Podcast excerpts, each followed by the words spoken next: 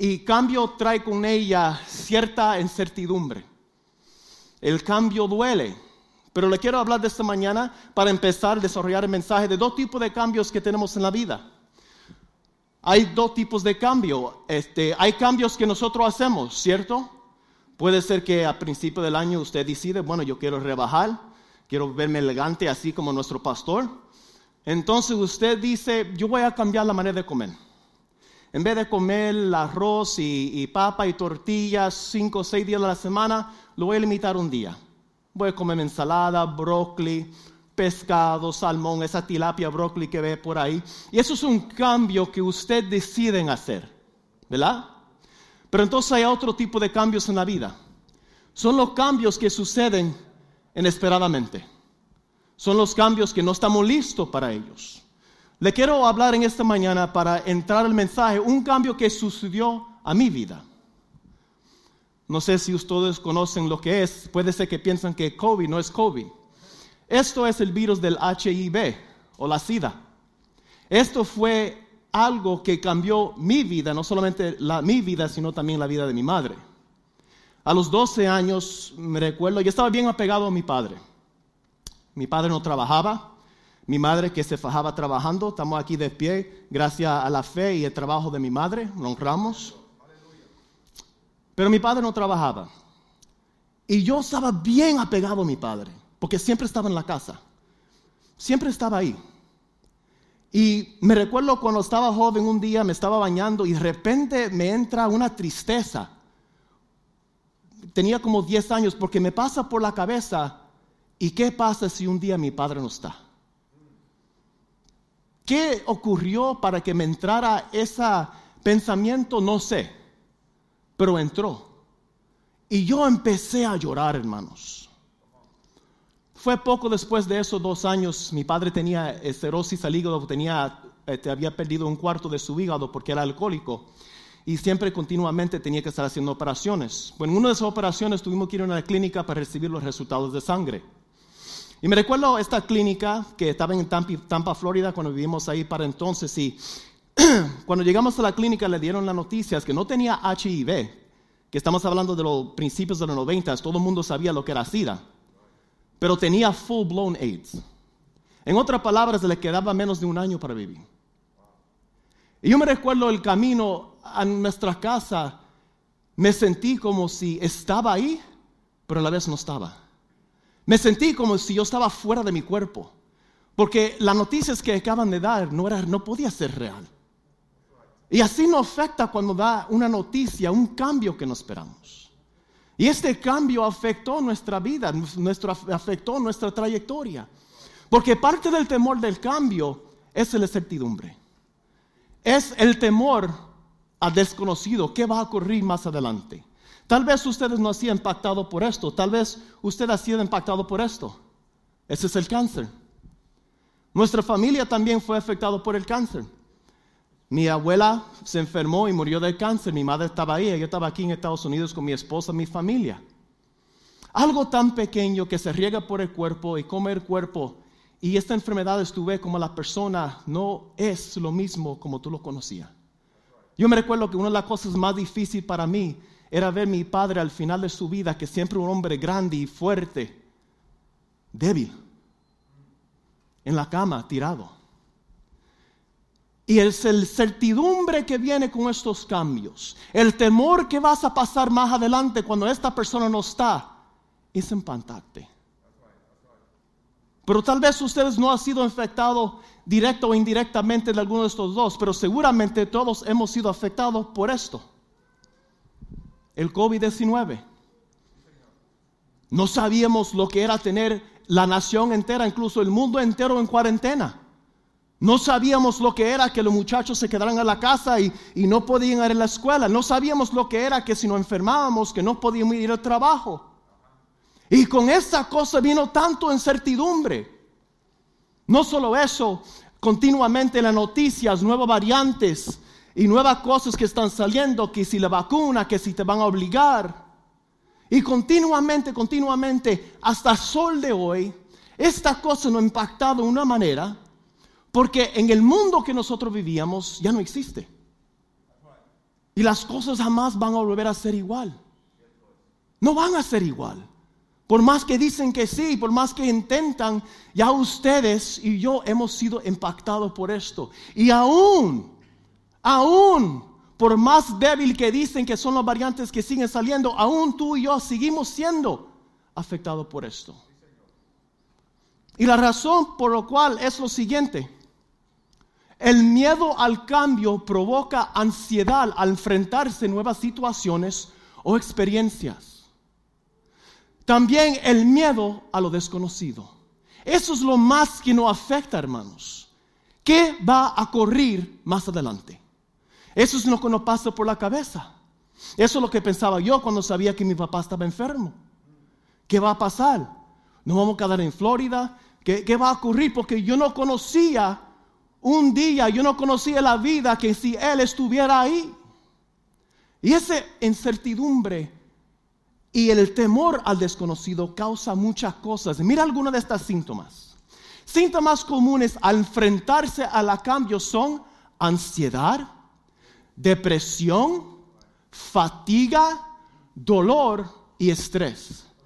Y si nos ponemos a mirar estos síntomas, muchas de las personas, incluso nuestros jóvenes, están sufriendo de esto hoy en día por esta situación del COVID. Ayer me estaba preparando para el mensaje, estoy sentado en la computadora escuchando una alabanza y de repente sale un anuncio. Dice, ¿estás afectado? ¿Sientes ansiedad por el COVID? Llama a este número. Y dije, qué impactante. Porque puso unas una canciones de alabanza, me están enviando esto. Esta cosa ha traído tanto temor a las personas, hermano, que ya no pueden vivir igual aunque el variante se ha menguado, aunque ya no es tan fuerte, porque el temor que ha sido puesto en ellos está ahí. Esto es lo que produce el cambio, este tipo de síntomas. Ahora, si alguien entendía, si alguien sabía lo que era enfrentarse a cambios, era el pueblo de Israel. Miramos aquí Éxodos 40, 36 a 38. Cada vez que la nube se levantaba del tabernáculo, hay que entender aquí que el pueblo de Israel está en el desierto por 40 años, durante ese tiempo se está moviendo de lugar a lugar hasta que entran a la tierra prometida. Volvemos aquí. Cada vez que la nube se levantaba del tabernáculo, el pueblo de Israel se ponía en marcha y lo seguía. Imagínase usted, hermanos, que usted pasa una semana viajando por el desierto, por fin en nube la presencia de Dios se detiene y dice, ahora sí, vamos a poner en campamento. Y esto no era por un camping, hermano. Esto era un evento de poner este encampamento y volver a poner el tabernáculo. Y que usted se levanta al día siguiente dice, por fin vamos a estar tranquilo en un lugar. Y usted sale del encampamento y se movió nube. Yo imagino que, que durante ese tiempo la primera cosa que tú hacías en la mañana cuando salía de la tienda, ¿el nube sigue ahí o se movió? Pero no solo eso, ponemos en su lugar un momento. Imagínese usted que maybe durante uno de los lugares donde se habían quedado era un valle. Y maybe había sombra, maybe estaba cerca de agua. Y le gustaron ese lugar. Pero a la semana que viene, Dios lo mueve a un lugar donde está más cerca a sus enemigos. En la certidumbre de dónde iban a pasar la noche, en la certidumbre a dónde Dios lo iba a llevar más adelante, ellos lo conocían y lo sabían. Yo entiendo esto porque cuando yo era joven nosotros nos movíamos mucho. Creo que yo soy parte judío. Y mi madre está de testigo. Y era difícil para mí conseguir o mantener amistades cambiando de escuela de cada rato, pero a reflexionar sobre la palabra, entiendo por qué no se me hizo tan difícil estos cambios. Porque mi padre siempre estaba ahí. Mi padre siempre estaba en la casa. Había un constante ahí. Israel entendió eso. Mira lo que dice la palabra. Durante el día, la nube del Señor se quedaba en el aire sobre el tabernáculo. Y durante la noche resplandía fuego dentro de ella. De modo que toda la familia de Israel podía ver la nube. Eso mismo ocurrió durante todos sus viajes. El constante que Israel entendió que no importa cuántas veces tuvieron que cambiar su ambiente, ambiente, disculpa, la presencia de Dios siempre estaba ahí con ellos. No solo eso, qué hermoso es la palabra de Dios mientras reflexionaban la palabra. Durante el día era un nube. ¿Y qué era de noche? Era un nube. Leemos la palabra. Durante la noche resplandía fuego dentro de ella. ¿Dentro de qué? Dentro de nube. ¿Agarraron eso? Dios es bueno, hermanos. La razón que Dios hace que sale fuego fuera del nube es porque ellos no podían ver la nube en la noche. Y Él quería que ellos supieran, yo sigo ahí contigo en los tiempos de oscuridad. Y eso es lo que dice a ustedes esta noche o esta mañana. En el día, cuando los tiempos están bien, puede ver en nube. Pero en la noche, en los tiempos de oscuridad, en el tiempo de certidumbre, Él sigue ahí contigo. Ahora, hay un dicho acerca de los cambios. Lo único constante en la vida es el cambio. Podemos decir, eso es cierto. Pero para cuestión de este mensaje, y ahora venimos al título del mensaje, yo diría, lo único constante en la vida es Dios. Puede venir los cambios, pero lo único constante en esta vida es el Señor. Ahora, hablando de lo que es constante, constante es algo que ocurre continuamente durante un periodo de tiempo. La única situación o estado de cosas que no cambia. Hay una palabra que me lo presentó un amigo cuando yo estaba joven, se llama The Lighthouse. Me encanta, porque la canción habla de, un capitán de la guerra segunda este, mundial y va acercando y ve otra luz. Y él cree que la otra luz que ve es otro barco. Y se ponen en platica para aquí, para allá, le está diciendo, mira, tú te tienes que desviar del curso porque yo soy capitán de este barco. Y el otro dice, no, tú te tienes que desviar. Y van para atrás y para adelante. Hasta que por fin el fuente de la luz dice, escucha, yo no soy un barco, yo soy el alfaro. Yo no me muevo, tú te muevas. Si no, vas a naufragar sobre las piedras. Y así nos dice el Señor en nuestras vidas. ¿Ves? La, en la luz del alfaro se podía ver hasta 20 millas de lejos. La razón del alfaro era durante el tiempo de tempestad. No sé si ustedes se levantan, yo me tengo que levantar, a la, tengo que estar en el trabajo a las 4 de la mañana y esta semana pasada había una neblina increíble que no se veía nada. Y cuando estos capitanes venían con sus barcos y, cuando venía la tormenta o esa neblina, no podían ver la costa y corrían el riesgo de naufragar sus barcos sobre las piedras. So, ¿Qué era que siempre buscaban? Algo constante, algo que siempre estaba ahí, algo que siempre estaba parado, algo siempre que estaba alumbrando la oscuridad. Buscaban el faro. ¿Qué buscas tú en tu tiempo de oscuridad? Busca la luz. Ahora sí, se van a despertar con esto. ¿Qué es ese garabato que nos pusiste ahí, hermano? Vamos con esto. Dice, en matemáticas y ciencia, un constante es un número fijo. Sígueme aquí.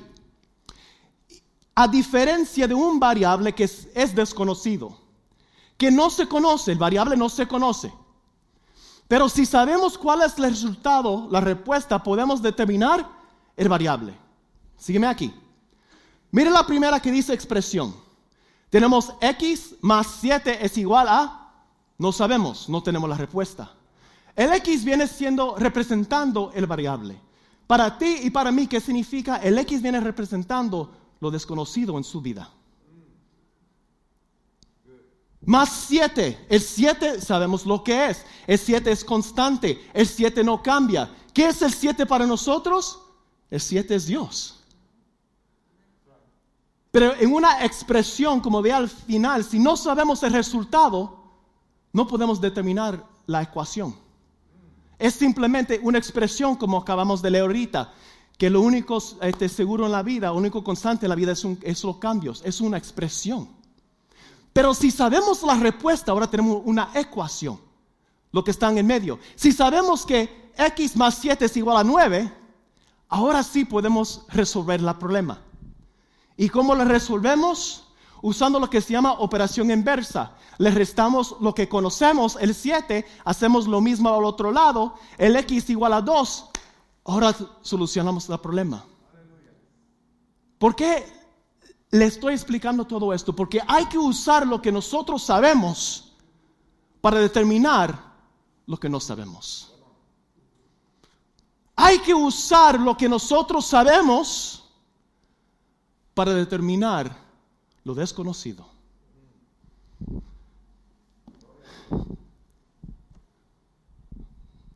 Y sabemos que Dios hace que todas las cosas cooperan para el bien de quienes los aman.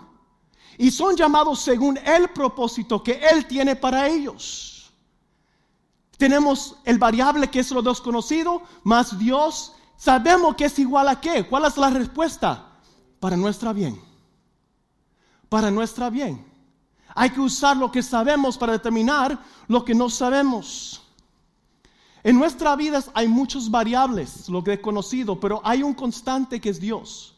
Si sabemos cuál es la respuesta de la ecuación, no tenemos que temer a lo desconocido. Porque el resultado siempre va a ser igual para nuestra bien. El desconocido que está en su vida ahorita, el desconocido que viene en tu vida esta semana, el desconocido que viene en tu vida este año, este mes, no importa el variable, no importa lo que es desconocido, porque tú sabes cuál es el constante, es Dios en tu vida, y que tú sabes que la respuesta va a ser para tu bien. Ahora, hay que usar lo que sabemos para determinar cómo vamos a reaccionar a lo que no sabemos. De la manera que va a reaccionar con temor o con ansiedad, depende cuánto tú conoces que Dios está contigo. Y eso es lo que queremos hablar en esta mañana. Dios el constante, Dios es lo único constante en tu vida. Constante se deriva del verbo latino que significa estar de pie por algo constante, está continuamente contigo y no vacila. Pongo este ejemplo porque ponemos a Pedro del ejemplo. Pedro va y sale a caminar sobre el agua, cosa que jamás alguien había hecho. Él está yendo a un mundo nuevo.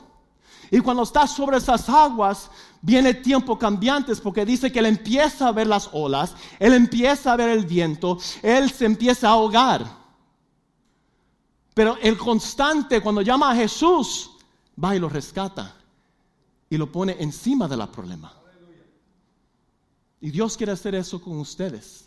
Ese es el mensaje que Dios tiene para el pueblo de Él en esta mañana. Dios quiere que tú caminas encima de tu problema. Porque tienes que aferrar de Él. Tienes que llamarlo a Él. Uh, gloria a Dios. En estos tiempos que estamos necesitamos un constante. Amén. Por cualquier cosa hay motines, cualquier cosa hay caos, hay rebeldía. Tenemos el coronavirus, tenemos este, la situación allá en la Rusia, Ucrania, no sabemos qué va a pasar en el día de la mañana. Creo que estamos en un día más que, que, que podíamos haber dicho del pasado que necesitamos un constante en nuestra vida. No solamente existe eso, pero también está el cambio que ocurre en nuestros cuerpos físicos y la incertidumbre de nuestra salud y mortalidad.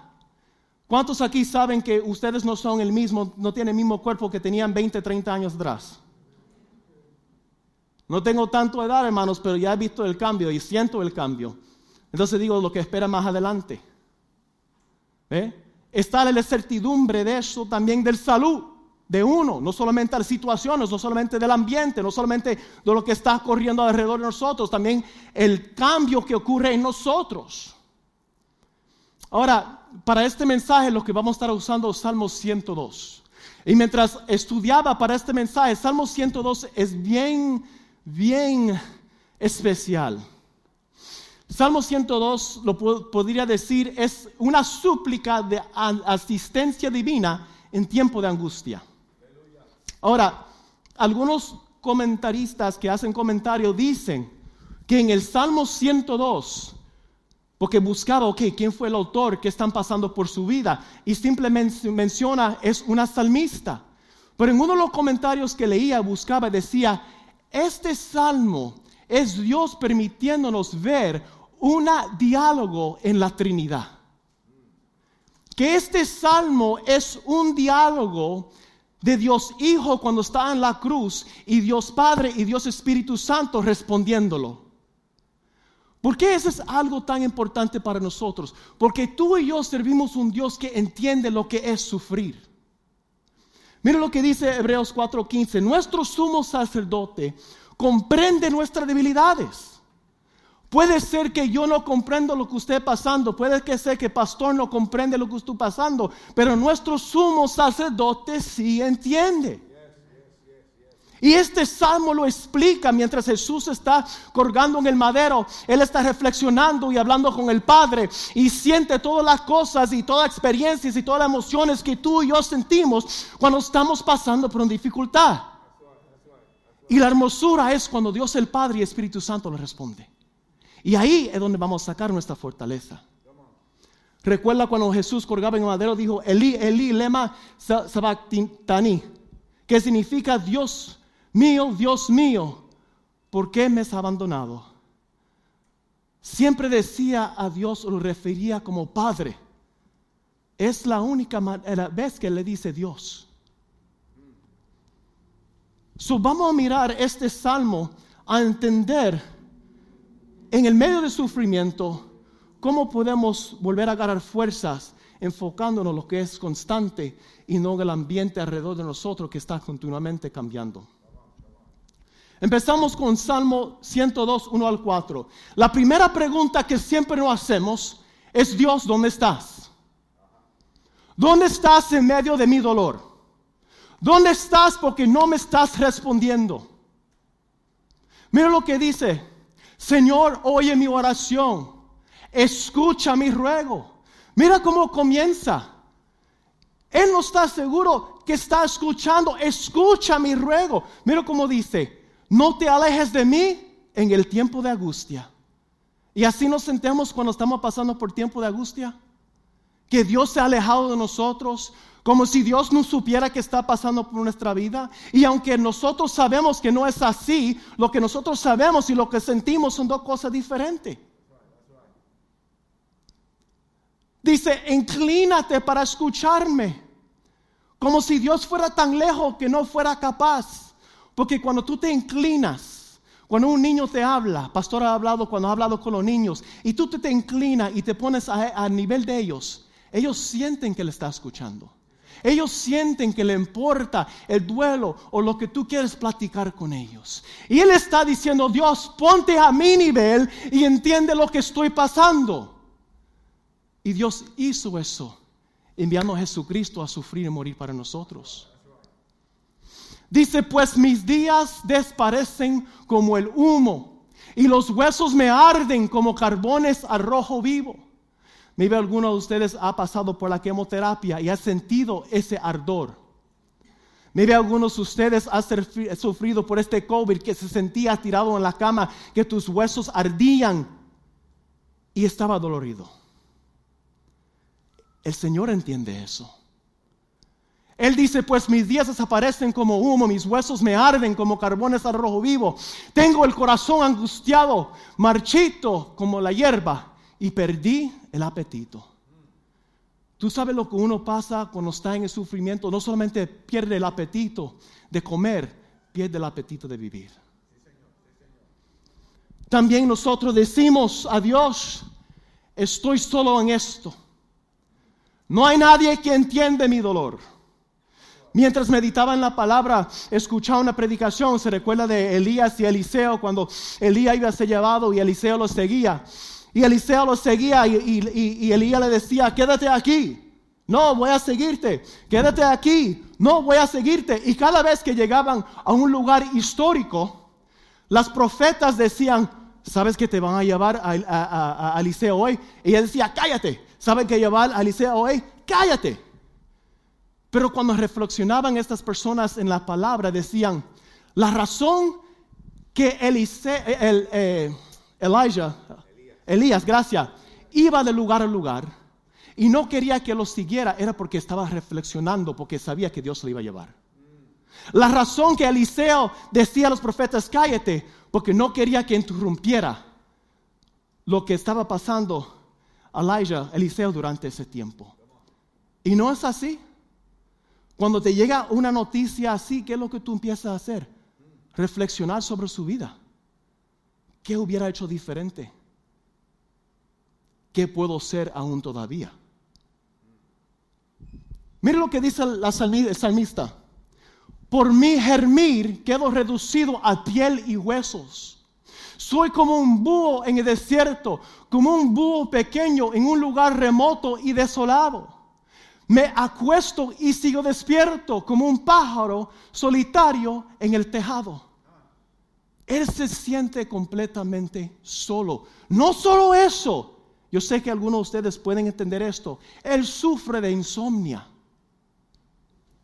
Mira lo que dice. Me acuesto y sigo despierto. Porque tu mente está corriendo. Puede ser que tú estás cansado, hermano, pero cuando tienes algo en tu mente, tú no puedes reposar. Tú no puedes descansar la mente. Dice, mis enemigos se burlan de mí día tras día y se mofan de mí y me maldicen. ¿Qué más decimos al Señor?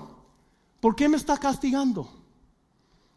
No es así a veces que sentimos, Señor, ¿qué hice para merecer esto? Lo que ha hecho es servirte. Lo que ha hecho es entregarte mi vida. Lo que ha hecho es hacer el bien. Y veo que aquel que no hace el bien, que vive en adulterio, que vive en fornicación, que roba, le va bien y a mí no. ¿Por qué me está castigando? Porque eso no hace difícil entender y tratar de explicar la soberanía de Dios. Mira lo que dice el salmista, mi alimento de cenizas, las lágrimas corren por mis mejillas y se mezclan con mi bebida. A causa de tu enojo y de tu ira, pues me levantaste y me echaste. Ahora, según lo que dice el comentarista, si Jesús, esta es la platica ahorita de Jesús con el Padre, es porque la ira de Dios fue sobre él por nuestros pecados. Pero para nosotros eso es lo que pensamos, tú me estás castigando. Mi vida pasa tan rápido como las sombras de la tarde y marchitándome como la hierba. Ahora hay un cambio en el torno de lo que está pasando con la salmista, porque ahora entra la otra parte de la Trinidad en la conversación. A reflexionar sobre su salud degradante, los ataques del enemigo, la soledad, la depresión, el duelo y la cercanía de la muerte, el salmista anhelaba un constante en su vida. ¿Y dónde lo encontró? En Dios. En Dios. Mira lo que dice, Dios siempre está sin importar lo que, los cambios que ocurren. Ahora tenemos al Dios Padre, Dios Espíritu Santo respondiendo. Dice, pero tú, oh Señor, te sentarás en tu trono para siempre. Tu fama durará para las generaciones. ¿Qué le está haciendo? Le está recordando a Dios, hijo, tú vas a regresar al lugar donde siempre estuviste. Vas a regresar a tu trono.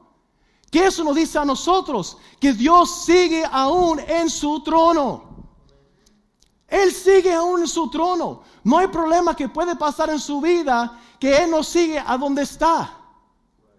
Mira lo que dice. Hace mucho tiempo echaste los cimientos de la tierra. Con tus manos formaste los cielos. Ellos dejarán de existir, pero tú permaneces para siempre. La misma existencia, el mismo mundo que tú hiciste con tus propias manos va a dejar de existir, pero aún tú sigues. Porque tú eres alfa y omega. Tú eres el gran yo soy. A veces damos tanto énfasis y este tema también causa mucha ansiedad también en nuestros jóvenes en cuanto al medio ambiente. Damos más importancia al mundo lo que, en vez lo que es finito en vez de lo que es eterno, que es la alma del ser humano.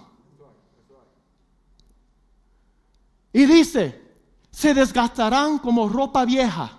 Tú lo cambiarás y lo desecharás como si fuera ropa.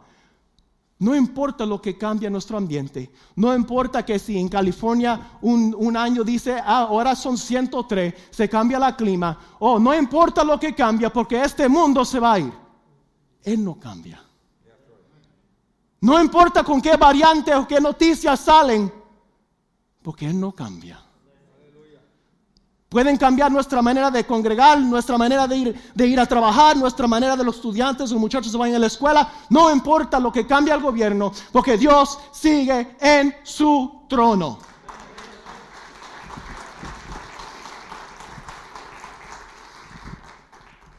Dios estará ahí para nuestros hijos cuando no estemos. O eso no es uno de los temores que tenemos. Yo supo de conversaciones que mi madre tuvo con mi padre después, años después que falleció, porque mi padre no quería que yo me quedara viviendo donde yo estaba. Porque pensaba que el ambiente me iba a hacer daño. Quería que me fuera a vivir a Puerto Rico con mis abuelos, que era un, era un ambiente más estable. Y la razón que comparto esto contigo, porque también esto es uno de los temores. Maybe llegas y tienes paz, ok, el Señor me vas a llevar, pero ¿qué pasa con mis hijos?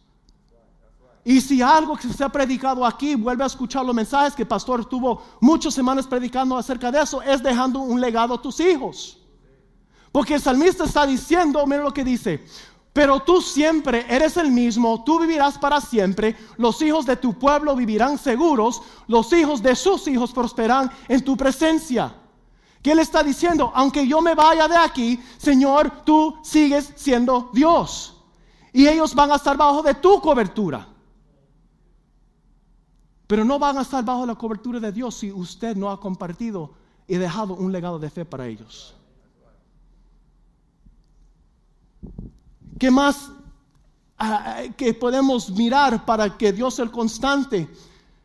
Dios no cambia de opinión. ¿Cuántas veces la gente se casan entonces después de un mes, un año, dice, bueno, yo no sabía que tú eras así, yo no sabía esto?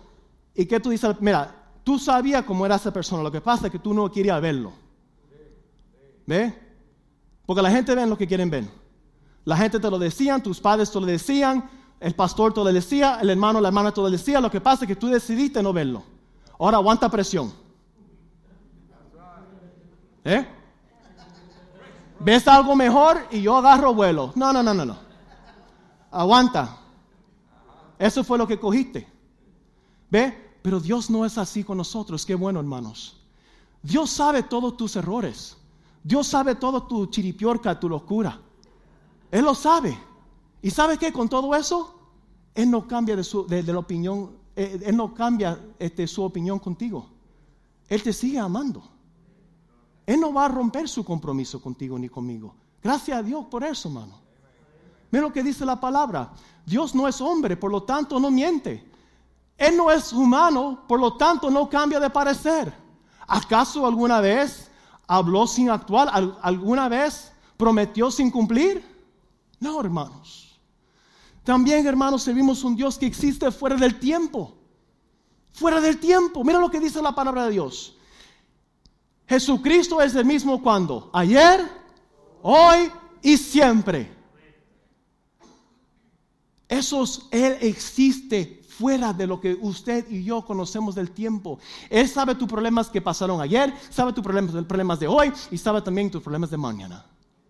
Entonces, ¿por qué tenemos que preocuparnos? No es que nosotros no seamos, seamos este, irresponsables, pero si servimos un Dios que está fuera del tiempo, ¿sabe que también Dios no nos va a abandonar? Yo reflexionaba sobre la, la palabra. Disculpen, hermanos. Y yo decía, reflexionando, reflexionando lo que pasó con mi padre. Para mí hubiera sido, maybe algunos de ustedes han pasado por esto, más doloroso que si mi padre hubiera dejado a mi madre que él muriera. Y usted dice, espérate, ¿cómo es eso? Para mí hubiera sido más doloroso que mi padre abandonara su hogar que él muriera. Porque él al morir, yo tengo mi concepto de él que me amaba. Pero un padre abandonar su hogar te deja marcado porque te dice, ¿por qué no me amó? ¿Agarraron ese punto? A un padre abandonar su hogar, uno dice, ¿qué yo hice para merecer esto? ¿Por qué papi no me ama? ¿Por qué? Puede ser que papi no ama a mami, pero ¿por qué no se quedaron juntos por mí? Eso duele más. Eso duele más un abandono que un muerte. Porque el abandono nunca hay paz, nunca hay tranquilidad. te sientes insuficiente, te sientes inseguro de ti mismo, de ti misma, ¿por qué no me amaron? ¿Qué yo hice para que no me amara? Pero Dios no abandona. Mira lo que dice la palabra. Aunque mi padre y mi madre me abandonen, el Señor me mantendrá cerca. Él nunca nos va a abandonar. Aunque el ambiente cambia, aunque padres se divorcian, aunque parejas y matrimonios se rompen, aunque te botan del trabajo, aunque agarras una enfermedad, Él no te va a abandonar. También sabemos y tenemos la promesa que Dios está siempre con nosotros, porque siempre está dentro de nosotros. Leemos esto, Juan 14, 15, 18. Y yo lo pediría al Padre y les dará otro abogado defensor, quien estará con ustedes para siempre me refiero al Espíritu Santo, quien guía a toda la verdad. No los abandonaré como huérfanos, vendrá a ustedes. Miren esa promesa, hermanos, que no solamente tenemos Dios que está en su trono, tenemos Dios que está dentro de nosotros.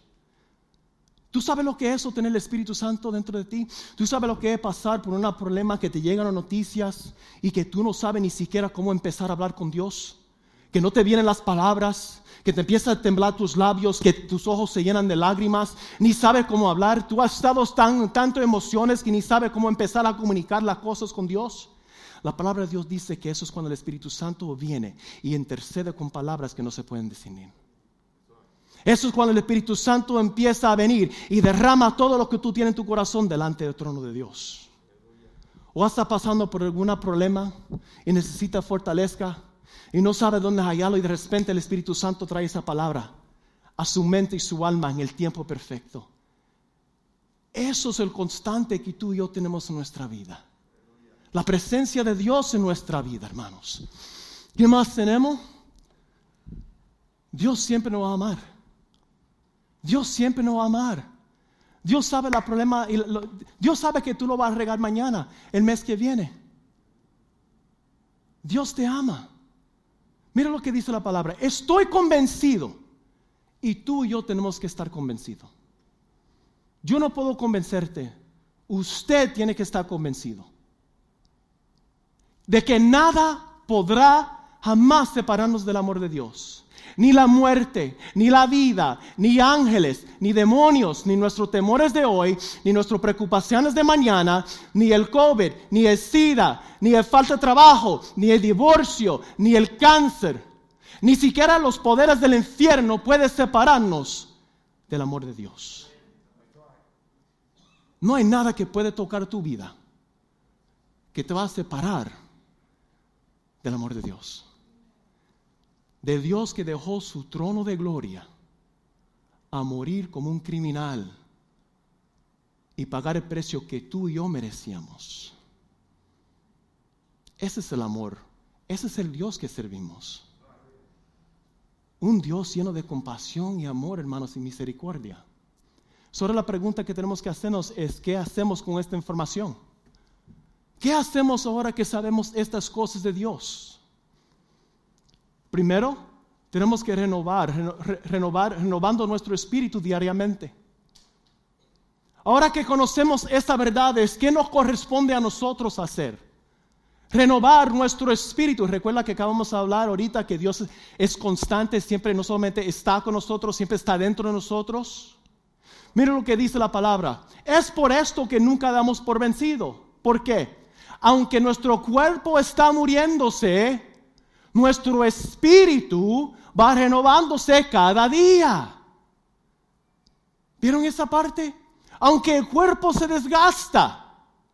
La razón que no tiramos la toalla, la razón que no demos por vencido, es porque diariamente renuevo el Espíritu de Dios que está dentro de mí. Y eso es lo que me mantiene de pie. Eso es lo que me mantiene de pie. Pues nuestras dificultades actuales son pequeños y no durará mucho tiempo. Hermano, y lo que está hablando de él, no está hablando de que no tiene dinero en el banco para pagar la renta. Él está hablando de que van a ser torturados y que lo van a matar. Y Pablo lo pinta de una manera que las cosas que está pasando son triviales. Comparado con la gloria venidera. ¿Qué más tenemos que hacer nosotros ahora que sabemos estas verdades de Dios? Cambiando nuestro enfoque. Siempre digo a los muchachos, si te pones tu pulgar a frente de tu cara y te pones a fijar en tu pulgar, el pulgar se vuelve claro y el resto de lo demás se vuelve borroso porque estás enfocando lo que está frente de ti. Pero aunque tu pulgar o tu, dedo grande está frente de ti y no te enfocas en ella, enfocas lo que está alrededor, esto se vuelve borroso. Depende de lo que usted y yo estamos enfocando. ¿Usted está enfocando lo que está continuamente saliendo en noticias? Usted está continuamente, oh mira, salió este nuevo variante, oh salió esto otra. Mira lo que dice la palabra de Dios. Así que no miramos las dificultades que ahora vemos. No es que no existen dificultades. Él no está diciendo eso. La palabra de Dios no dice eso. Pero dice, usted y yo tenemos que tomar la decisión de no quedarnos ahí, no quedarnos enfocados en los problemas. En cambio, fijamos nuestra vista en las cosas que no pueden verse. Pues las cosas ahora podemos ver, pronto se habrán ido. ¿Cuántos saben eso? Tanta preocupación por un problema, pero tarde o temprano se resuelva. Cada persona aquí tiene testimonio de eso. Pero las cosas que no podemos ver permanecen para siempre. ¿Qué más podemos hacer de nuestra parte? Es vivir sabiendo aquí en esta vida que todo es temporal. Después de la muerte de mi padre, a un joven a tres, al año de 13 años, yo aprendí una lección, que cualquier cosa en cualquier momento puede cambiar.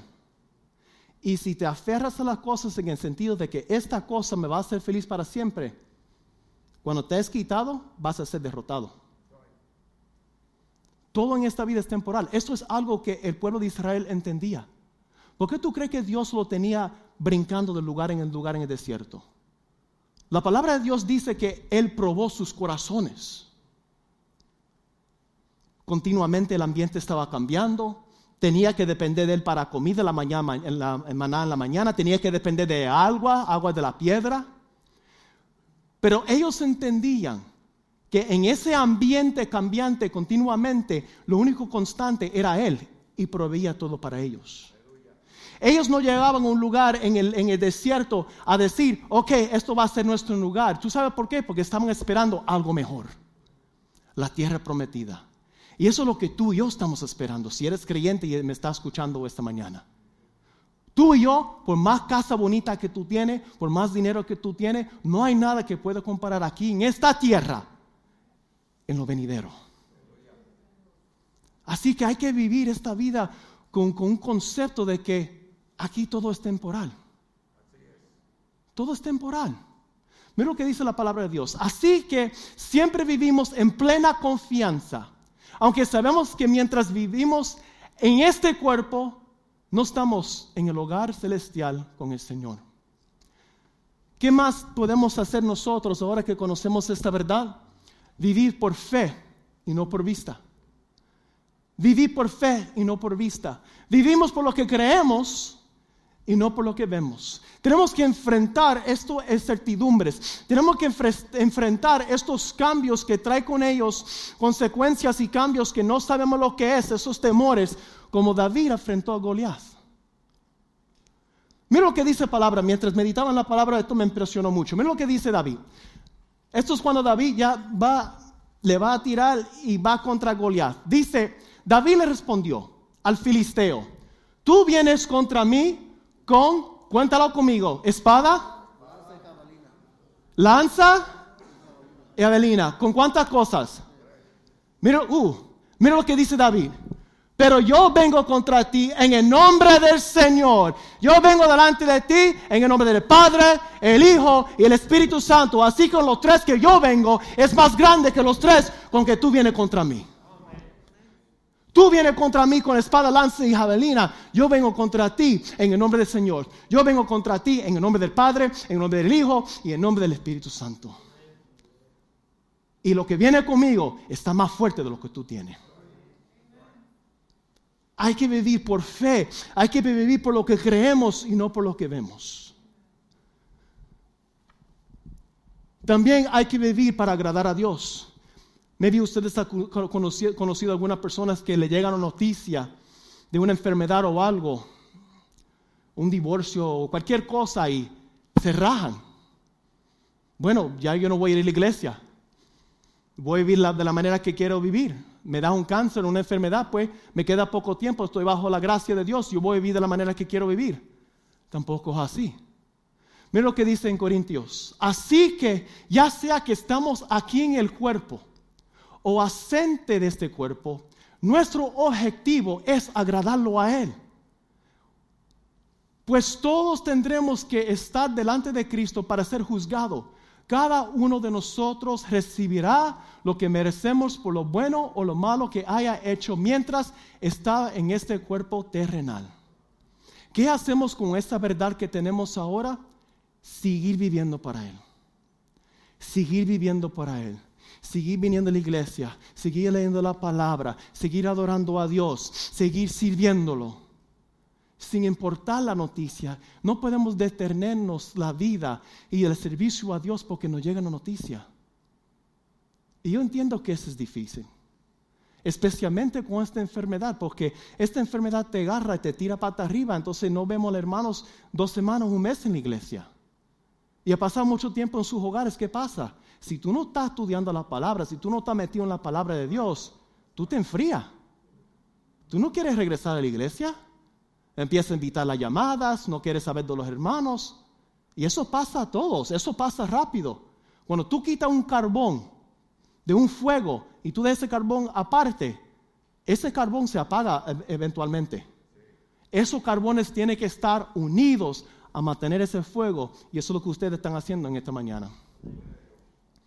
¿Qué más tenemos que hacer? Tenemos que vivir sin miedo a la muerte.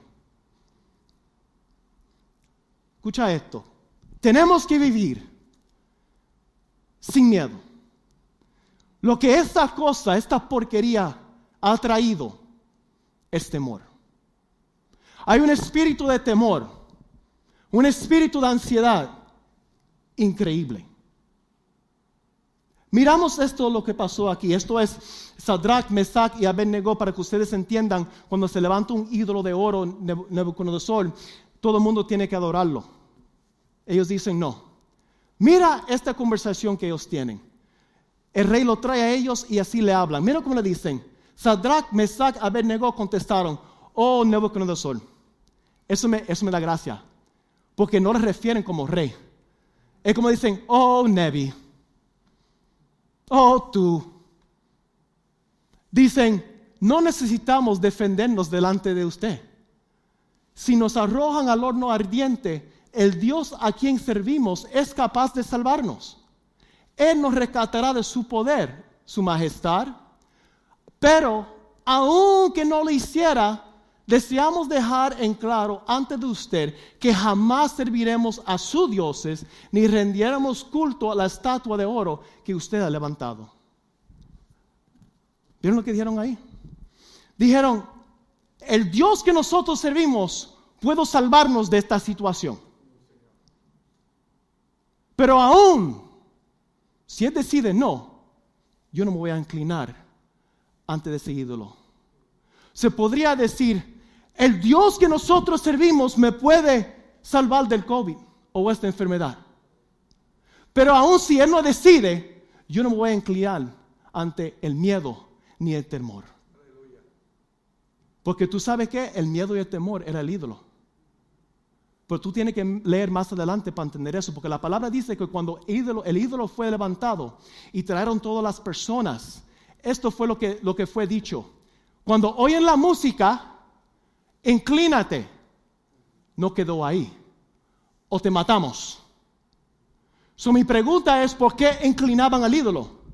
Por el temor a la muerte. ¿Agarraron eso? Inclinaban al ídolo no por honrarlo porque tenían temor. Hay muchos que están escuchando muchas voces de la noticia que está pasando esto con el COVID, que está pasando con esto en Rusia, que está pasando esto, y se están inclinando al altar del temor. En vez de levantarse en victoria con las manos en alto, sigue, aunque las cosas cambian, tú sigues siendo Dios y yo voy a seguir confiando en ti.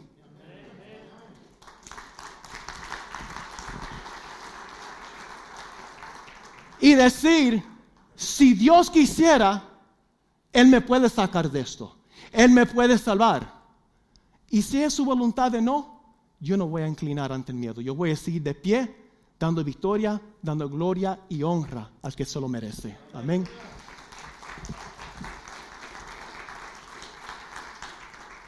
¿Y tú sabes qué tenemos que hacer, hermanos? Seguir adorando a Dios. Seguir adorando a Dios. Mira lo que dice la palabra en Salmo 113, 1 a 5. Alabado sea el Señor. Sí, alábenlo. Oh siervos del Señor, alaban al nombre del Señor. Bendito sea el nombre del Señor ahora para siempre. En todas partes del oriente al occidente alaban al nombre del Señor. Cuatro veces lo dice. Cuatro veces lo dice.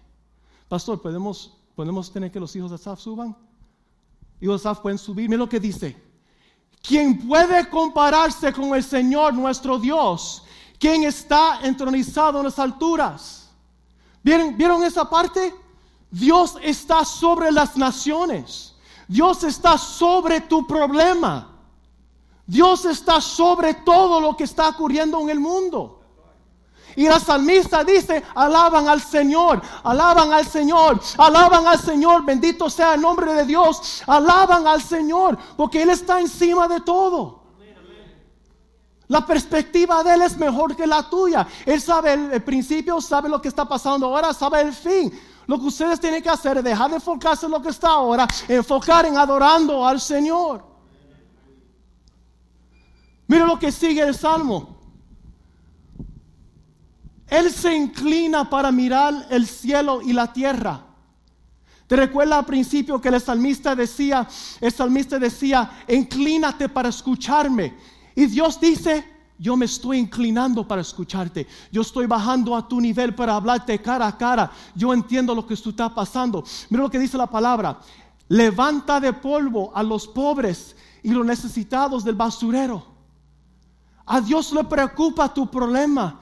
Cuando todo lo que está pasando en noticias del COVID, de guerra, de aquí a allá, la palabra de Dios dice que Él se levanta para levantar al pobre.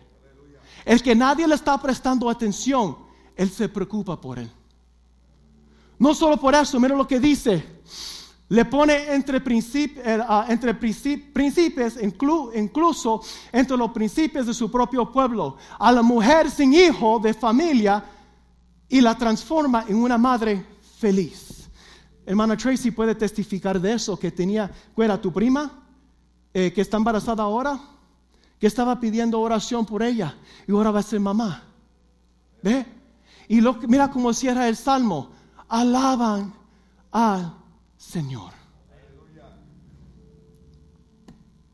H.P. Lovecraft es un autor del, del, principio del siglo, finales del siglo XVIII, siglo XIX.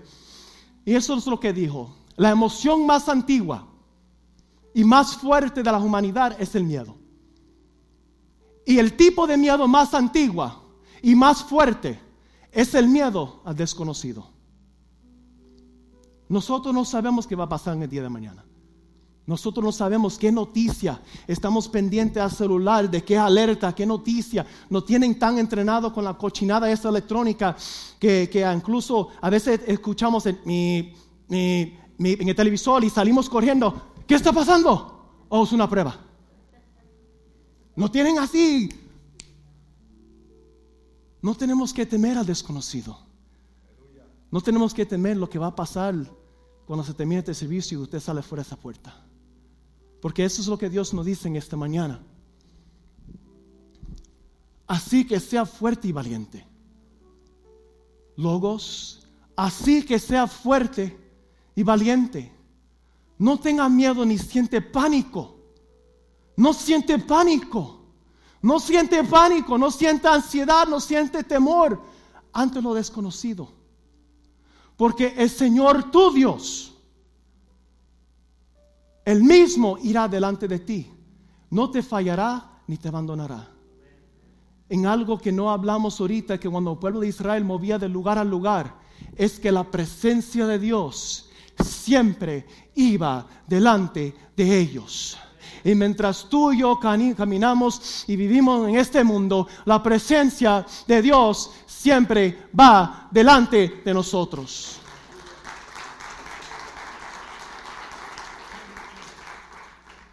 Vamos a estar puestos de pie, hermanos. Vamos a estar puestos de pie. Damos la gracia, le honra al Señor por su bendita palabra, por esta oportunidad de estar aquí con ustedes. Miren lo que dice la palabra.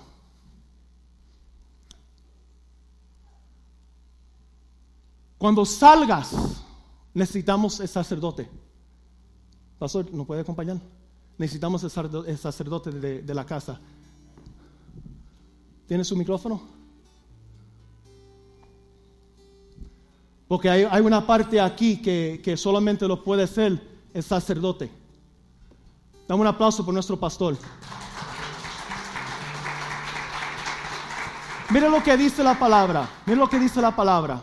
Logos, eso es para ustedes, para mí, para aquellos que están escuchando. Cuando salgas a luchar, van a salir de esas puertas ahorita y te van a enfrentar con problemas. Te va a llegar noticias, cosas que ustedes no quieren saber, no quieren oír y tal vez no están preparados. Mm.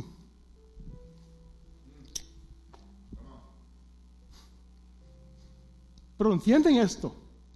No importa lo que pasa, no importa lo que enfrentas cuando sales por esa puerta. Esa es la palabra que Dios tiene para su pueblo en esta mañana. Cuando salgas a luchar contra tus enemigos y te enfrentas con caballos y carros de guerra y con ejércitos más numerosos que lo tuyo, ustedes se van a encontrar con un enemigo más grande que de ti. No tengas miedo. El Señor tu Dios, quien te sacó de la tierra de Egipto, está contigo. El Señor que te sacó del alcoholismo, de las drogas, de la prostitución, de, de la, pi- la vida de, la es- de esclavitud, Él estará ahí contigo. No tengas miedo, el Señor tu Dios, quien te sacó de la tierra de Egipto, está contigo. Cuando te, te preparas para una batalla, el sacerdote, nuestro pastor, saldrá a hablar a las tropas y les dirá,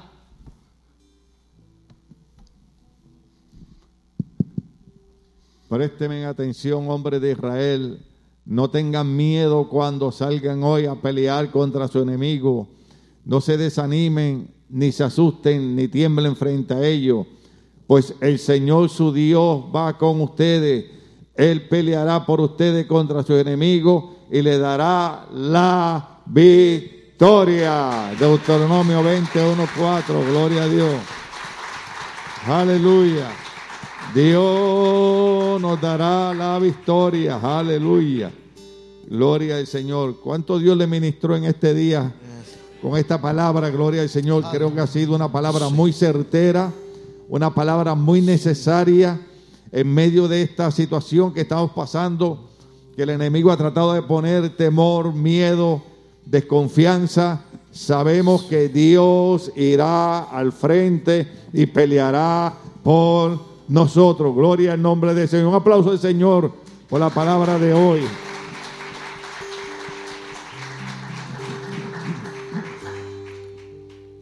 Vamos a hacer una oración, pero vamos a tener un cántico porque el mensaje decía que había que alabar a Dios. Amén.